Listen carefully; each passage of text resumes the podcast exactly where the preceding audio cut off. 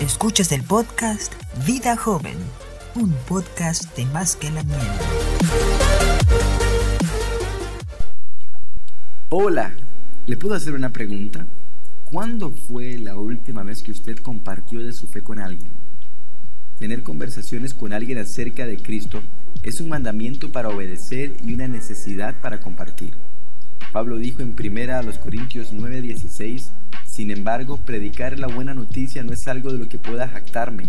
Estoy obligado por Dios a hacerlo, y qué terrible sería para mí si no predicara la buena noticia. Pero Pablo no se sentía obligado en el sentido como cuando se exigía de niño comerse toda la comida aunque no te gustara sino hay un sentido de que era algo imposible de él de soportar, porque era como ver gente hambrienta y tener a disposición el pan que satisfacería su necesidad.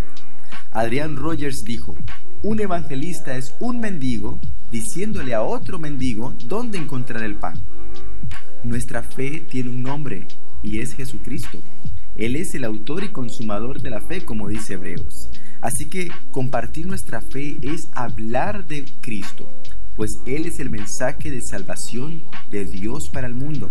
Hablar de su obra en la cruz y de su resurrección. Hablar de lo que Él hizo en mi vida. Pero pueden llegar a surgir ideas equivocadas de lo que es compartir nuestra fe. Pensamientos equivocados que pudimos haber adoptado. Algunos errores que pude pensar y encontrar. Por ejemplo, compartir mi fe no es decir que voy a una iglesia evangélica a veces podemos llegar a hablar de nuestra experiencia maravillosa en nuestra congregación, algo que es bueno, y puede llegar a resultar hablándole a alguien de mi congregación y se ve animado a venir. Pero podemos hablar más de nuestras experiencias con Dios, pero no del mensaje. Ahí es donde debemos de tener cuidado de caer en discusiones también sobre denominaciones. Pablo dice en 1 a los Corintios 2.2 pues decidí que mientras estuviera con ustedes olvidaría todo excepto a Jesucristo, el que fue crucificado. Él se propuso no saber otra cosa más que una persona, Jesucristo y a este crucificado. Nunca intentemos convencer a alguien de la verdad de una congregación o ataquemos sus creencias. Esto puede llegar a cerrar más el corazón de lo que pensamos. Compartir mi fe no es hablar de Dios sin hablar de Cristo. Capaz que esto suena contradictorio, pero hay una realidad. Cuando hablamos de Dios, puede ser tomado de una manera generalizada. Cada uno toma a Dios realmente según su parecer. El mensaje es acerca de una persona, Cristo, Emanuel, Dios con nosotros. A veces le podemos animar a una persona a buscar a Dios, pero sabemos que nadie va al Padre si no es por el Hijo. Recuerde siempre que su mensaje tiene un nombre, es Cristo Jesús. Pablo dice que su mensaje fue Cristo. Es hacerlos pensar en Jesús y que se vayan con una palabra en su mente, Jesús. Compartir mi fe no es solo para valientes. Pablo dice en el versículo 3, 1 Corintios 2.3, me acerqué a ustedes en debilidad, con timidez y temblor. Pablo dice que él estuvo entre ellos con debilidad, con temblor y temor.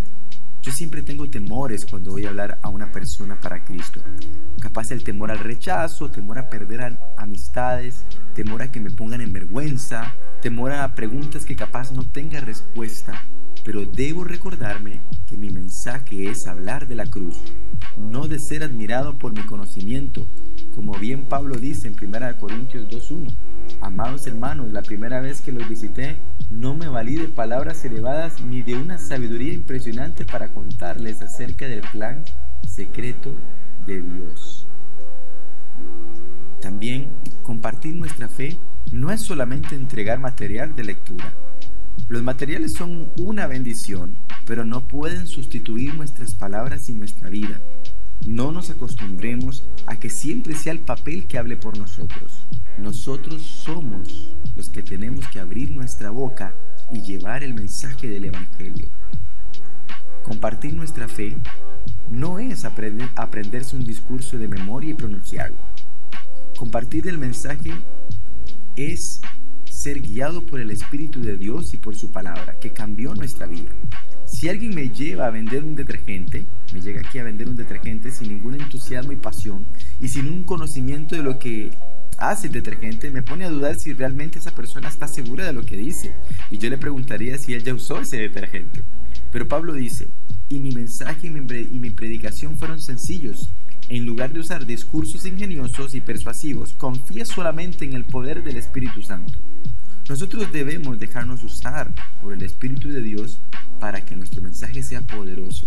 Es una dependencia completa de su poder, porque Él es el que hace la obra de salvación, porque Él es el que convence al mundo de pecado, de justicia y de juicio. Compartir nuestra fe no es solamente un mensaje para decir, sino es una vida para vivir. Esto es importante. Nuestra vida debe ser luz en medio de la oscuridad. El Evangelio se manifiesta en una vida transformada. Muchos no querrán oír de Cristo, pero no podrán evitar ver nuestra vida. Jesucristo dijo que somos la luz del mundo, una luz en una montaña no se puede esconder. Es inevitable que un hombre o una mujer que no conozca de Dios no le llame la atención a una persona que marque una diferencia con su vida. Y por último, el deber de todos es de compartir el mensaje, no solamente de los misioneros o de algunos.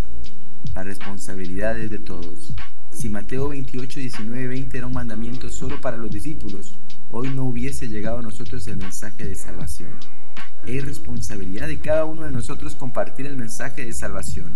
Cada creyente es un misionero porque tiene una misión y cada corazón que está a su alrededor es un campo misionero. Dios puede llamar a algunos a una tarea específica en un lugar específico, pero Dios nos ha hecho parte de su pueblo, nos ha, nos ha hecho de su pueblo para anunciar las virtudes de aquel que nos llamó de las tinieblas a su luz admirable. Si usted encuentra más horrores o pensamientos equivocados a la hora de compartir su fe o se ha identificado con alguno, compártanos. Esperamos que este mensaje haya sido de mucha bendición.